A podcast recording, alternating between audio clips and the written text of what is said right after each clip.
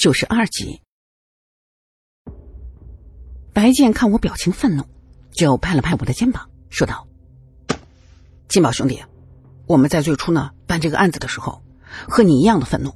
哼，你知道当时我们得知了这个楚怀良就是犯罪嫌疑人的时候有多兴奋吗？可是这个家伙死活都不肯说把这些孩子的尸骨埋在哪儿了。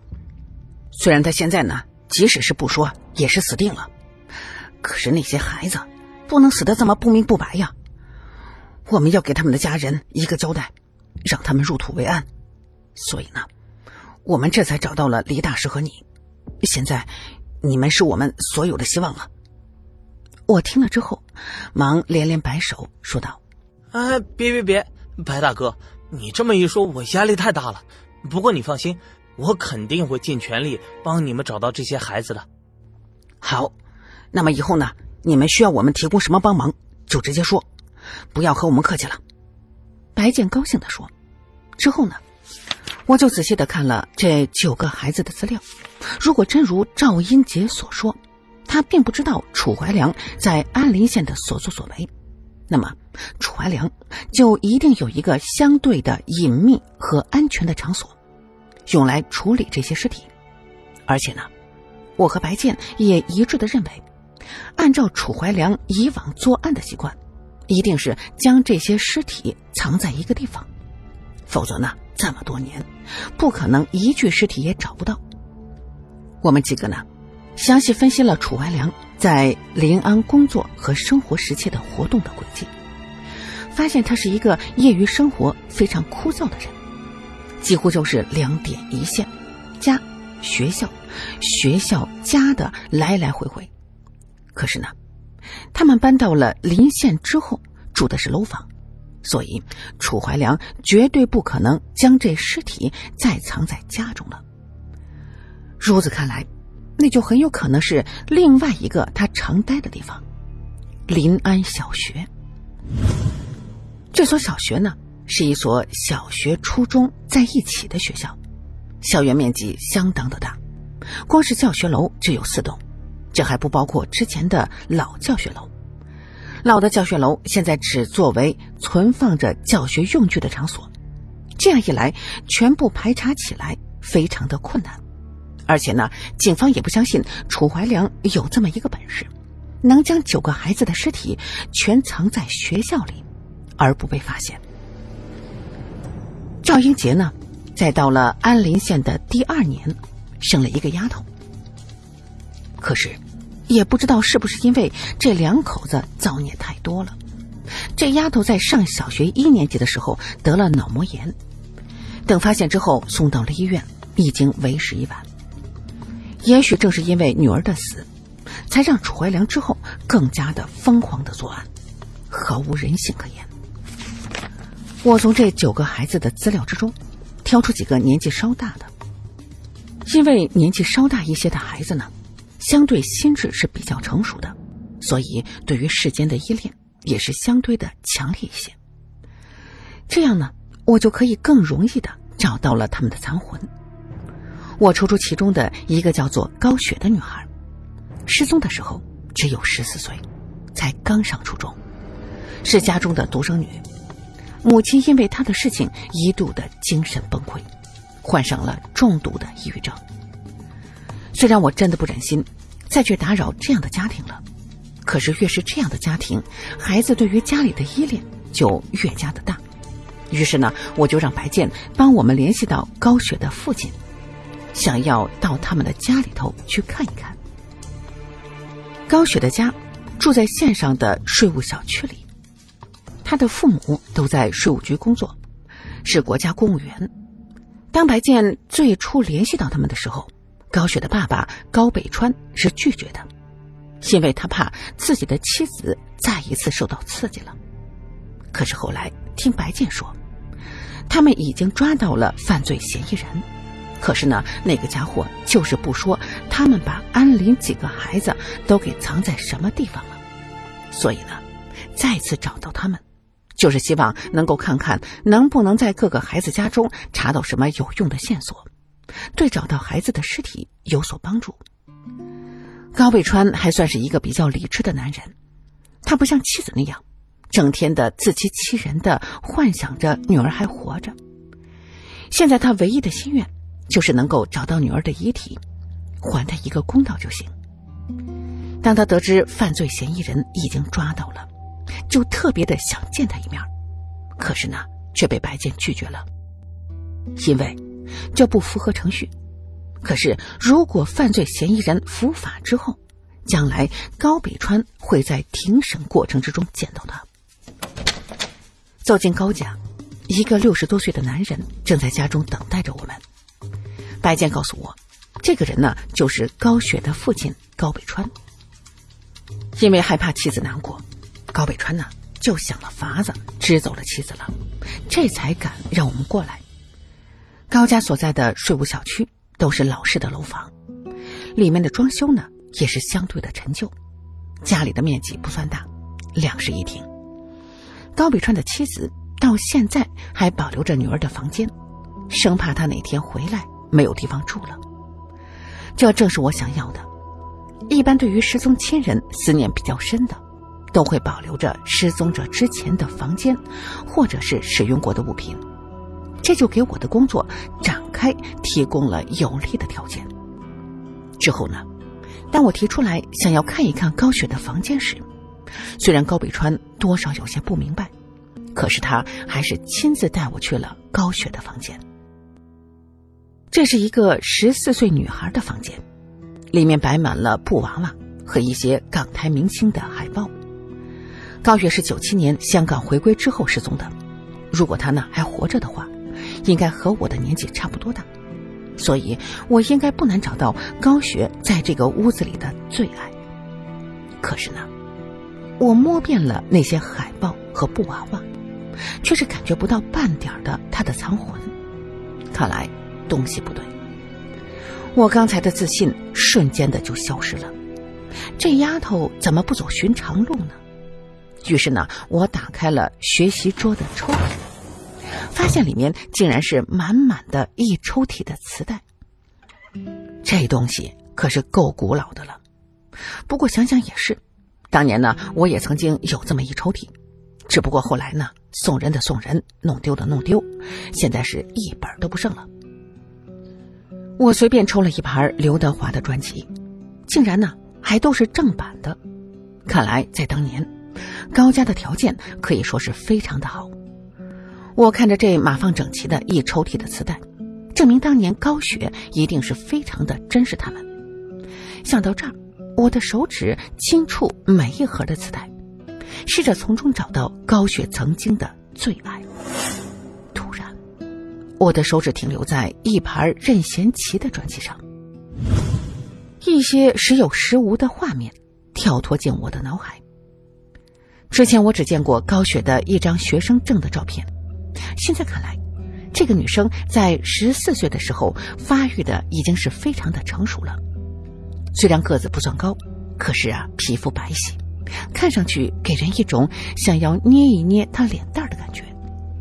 整体来说，这是一个很可爱的女孩。我打心底里头不希望有什么不好的事情发生在她的身上，可是我知道，这是不可能的。即使我能感觉到高雪的残魂。那就证明这丫头呢，早就已经香消玉殒。我继续感受着她生前的记忆。高雪是班上的学习委员，各方面表现的都非常的出众，也是班里的很多的男生暗恋的对象。在这些众多的男生之中，高雪对班里的体匪略有好感，两个人呢也经常的因为班级的事情在一起接触。其实初恋呢。并不全都像是家长眼中的洪水猛兽，也有像高雪和那个体匪一样的单纯青涩的。两个人呢，每天早晚都在学校的小树林里头约会，可是他们两个约会的项目竟然是一起背单词。一天晚上，高雪和往常一样，放学之后来到老地方等着男孩，可是不知道什么原因。那天晚上，男孩并没有出现，也就是那个时候，高雪遇到楚怀良。往后的记忆就非常的模糊了。虽然这对于我们来说，这才是最重要的，可是对于高雪来说，当时她可能是被吓坏了，所以残魂之中的记忆既混乱又模糊，我根本不清楚楚怀良将她弄到什么地方去了。可是有一点却是令我特别的震惊，那就是我在高雪的记忆之中看到了另外一个男人。这个陌生男人是我在四幺八的资料之中没有见过的，是一个完全陌生的人，可他显然就是楚怀良的帮凶。从高雪家里头出来，我将自己看到的画面通通的和他们说了。当白剑听说这个楚怀良还有一个同伙的时候，也是震惊了。可是大家又仔细的分析一下，都一致认为，正是因为他有同伙。所以呢，有些事情在逻辑上才说得通，而且从高雪的记忆之中可以得知，这个人也是学校里的人。白剑立刻带着我们回到了局里，然后呢，他调出了那个学校里的全部的男老师的档案，可是我却没有在其中看到那个人的脸。我摇着头说：“不是这些人。”那个男人的年纪应该比楚怀良略小，可是身体却很结实，像是常年从事体力劳动的家伙。白剑想了想，就又拿出一沓子的档案给我说道：“喏，你再看一看这些人里头有没有？这里呢都是一些校工和后勤人员。”我接过来之后，仔细的翻看着，突然一张熟悉的面孔映入了我的眼帘，就是他。我一脸兴奋的大叫着，丁一和黎树也凑过来看了一眼。这个男人叫做沈强，是学校里的校工，平时主要是负责一些校区里的设备的维修，应该是对学校里的每个角落都是非常的熟悉的。他应该呢也具备提供场所的能力，而且根据资料显示，当年这个沈强还兼着学校里的火车司机。所以呢，他经常的会开着一辆双排小货车，在学校是进进出出。现在这个人在什么地方？我连忙转头问白剑，他们立刻打开了公安局内部的户籍系统，调出了沈强的户籍。可是结果呢，却是得到了令我们意外的消息。原来，这老小子早在一个月前就得癌症去世了。他的户籍已经销户了，我的心里头立刻凉了半截儿。这个家伙早不死晚不死，非要等到我们开始查到他，这才死。白剑看我表情失落，就笑着安慰我说：“金宝，你别泄气。要知道，虽然这个沈强已经死了，可是呢，这对于我们来说却是一个非常重要的线索。”哦，真的吗？我立刻的心里一喜，白剑点头。当然了，你看咱们不是找不到这楚怀良藏尸的地方吗？如果他一个人犯案，那么这个难度系数就会很大。可是如果变成两个人的话，那么另外一个人的行动轨迹就有可查之处了。虽然他死了，可是呢，与他有关的人和物却依然存在。我们呢？还是可以查到一些有用的线索的。听了白剑的话，我突然感觉自己的信心又给回来了。刑警就是刑警，考虑问题的角度他就是不一样。可话虽如此，要真想调查一个已经死了的人，毕竟不是那么容易的。这也就是楚怀良这么有恃无恐的原因。看来呢，他早就知道这个沈强活不长了。七天之后。白剑和同事们经过多方的调查，终于查到这个沈强生前的完整的资料。这个沈强呢，老家就是安林县的，早年是当兵出身，从部队退伍之后就被分配到这县上的小学当校工了。婚后育有一子，后来呢，因为老婆嫌他太穷，就带着孩子跑了。从此之后，沈强就一直的独自一个人生活。他的父母在郊区有一片很大的茶园，曾经希望沈强回家继承，可是那个时候，沈强一心想要在县城里头生活，不想回到农村老家去。后来呢，到了九十年代中期，他的父母因病相继的去世，沈强就继承了这个茶园，开始经营。那个时候，按理说呢，如果沈强好好经营这个茶园，就根本没有必要在学校挣这么一点微薄的工资了。可是呢，他却一直的两头跑。从不耽误学校里的工作，这在当时令他的好多的朋友和同事都大惑不解。可是用沈强自己的话说，是想了老了以后呢，有一个退休金拿。沈强有个茶园，可是我在高雪的记忆之中没有看到这个地方。看来我不能在一棵树上吊死了，还要看一看其他的孩子才成。于是呢，我就在这几个孩子的资料之中翻看着。又找到一个叫做李琳琳的十五岁的女孩。这个李琳琳是九个孩子之中，在失踪的时候年纪最大的一个。失踪的时候是一名初三的学生，正在备战中考。我把他的资料推到了白健的面前，说道：“白队长，我想去他家看看。”白健看着照片，眉头一皱，说道：“这家呢，多少有些困难。”他家里头已经没有人了，什么意思？他的家人都搬走了？我一脸疑惑的说。白健摇头，啊，他家里人呐都死没了。啥？全死了？我听了是极为的震惊。原来，这个李琳琳的父母都是学校的老师，从小就对她期望非常高。他们本来呢，打算在李琳琳上完高中之后，就将她送到国外去读书。可是呢，一切的希望，都结束在二零零一年的下半年。为了找到女儿，李琳琳的父母竟然将学校的工作给辞了，不停的在全国各地的跑。他们一直坚信自己的女儿没有死。可直到绿水县案发之后。我们这边呢，可以肯定那九个孩子也绝无生还的可能了。于是呢，就联系了他们的家人，将情况说明。可是谁也没有想到，之前看着最为理智的一对夫妻，竟然在极度的绝望之后，在家里头上吊自杀。尸体是邻居们发现的，也许是这两口子都是知识分子，想着死了之后得有人给收尸了。于是呢，就把自家的房门绑开着。隔壁邻居早上开门的时候，发现李老师的家门开着呢，就好心的过去看看发生了什么事儿。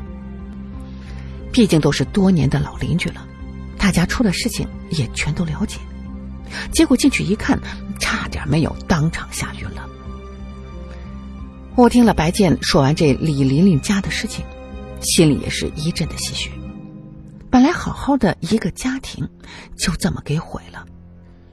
老话儿不是常说因果报应吗？为啥这个楚怀良却是没有得到现世报呢？虽然得知李家已经全部的死绝，可是呢，我还是想要去看一看李家的房子。